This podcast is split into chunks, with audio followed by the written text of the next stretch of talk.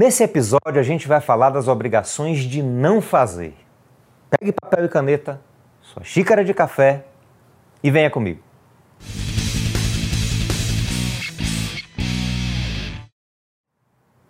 Minha amiga, meu amigo, a obrigação de não fazer é uma obrigação negativa. Na verdade, a única obrigação negativa admitida no direito privado brasileiro, segundo Flávio Tartucci.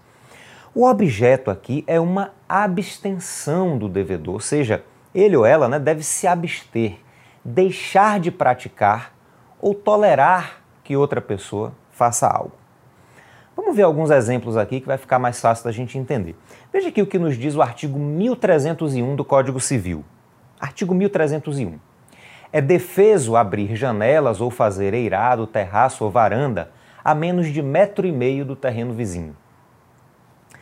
Perceba né, que o artigo 1301 proíbe, é defeso, significa que é proibido, né? O artigo 1301 proíbe que o dono de um terreno construa janelas, por exemplo, a menos de um metro e meio do terreno vizinho. O dono do terreno tem, nesse caso, uma obrigação de não fazer, de não construir a menos de uma determinada distância. Veja outro exemplo, né? A lei do inquilinato, que disciplina aí os contratos de locação de imóveis cria uma obrigação de não fazer para o locatário. Veja aqui comigo o artigo 23. Artigo 23.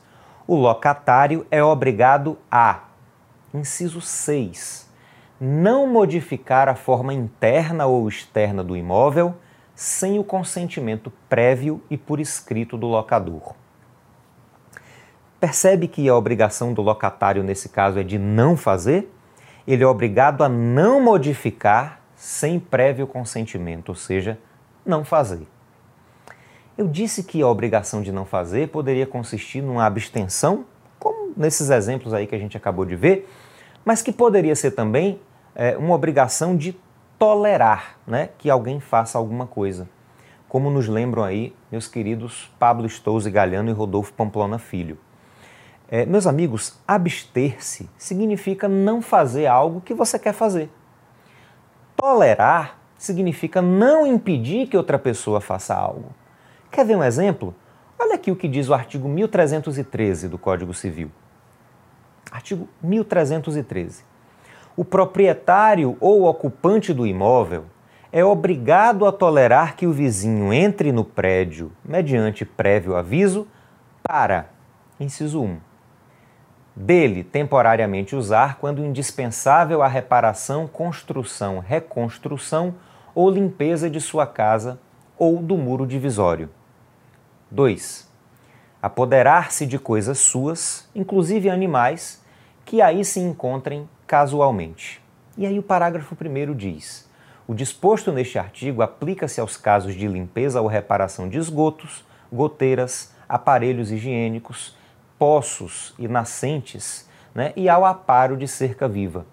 E o parágrafo 2 na hipótese do inciso 2, uma vez entregues as coisas buscadas pelo vizinho, poderá ser impedida sua entrada no imóvel. E o parágrafo 3 se do exercício do direito assegurado nesse artigo provier dano, terá o prejudicado direito a ressarcimento. Eu nem sabia disso quando era criança, né? mas eu pulava o muro e entrava na casa do vizinho para pegar a bola quando eu exagerava na força do chute.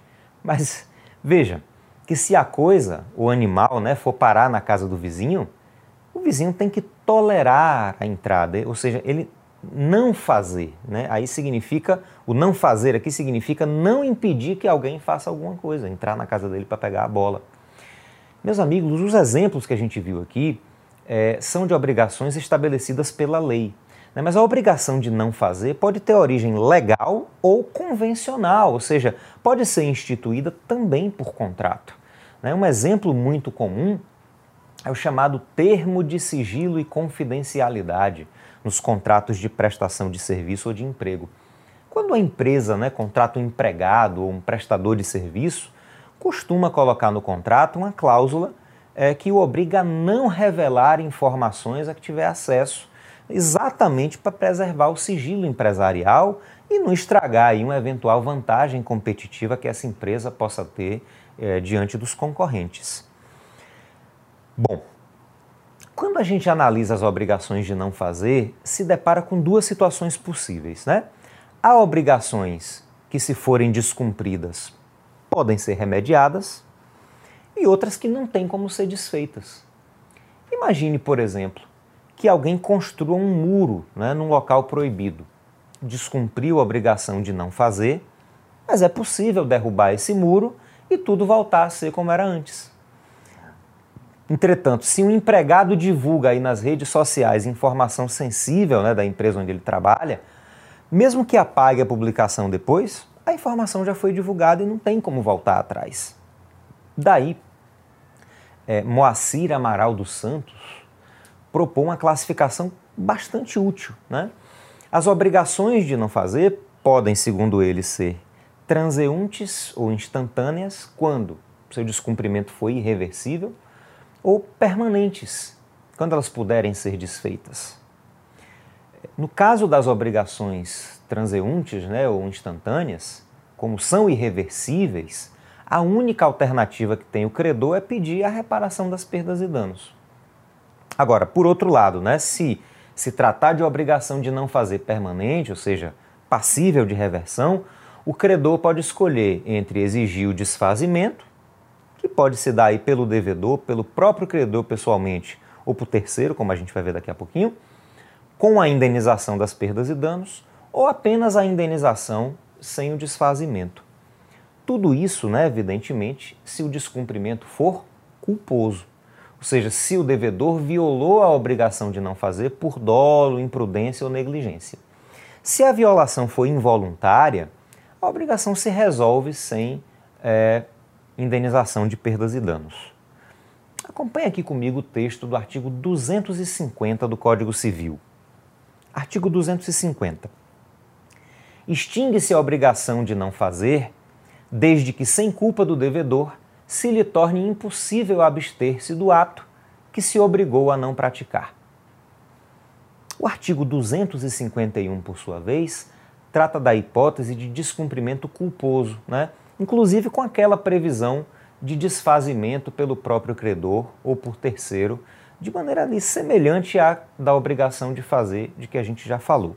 Veja comigo aqui. Artigo 251.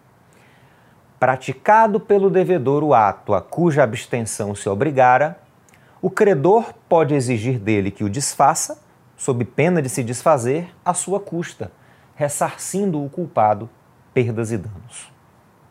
Parágrafo único. Em caso de urgência, poderá o credor desfazer ou mandar desfazer, independentemente de autorização judicial, sem prejuízo do ressarcimento devido. Perceba né, que o artigo 1312, que trata aí da obrigação de não construir, lá na parte relativa ao, a, a, aos direitos reais no Código Civil, reforça essa previsão. Veja aqui. Artigo 1312. Todo aquele que violar as proibições estabelecidas nesta seção é obrigado a demolir as construções feitas, respondendo por perdas e danos.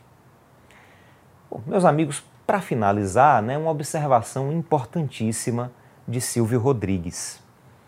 Para que a obrigação de não fazer seja válida, é preciso que seu objeto seja lícito. Toda obrigação é assim.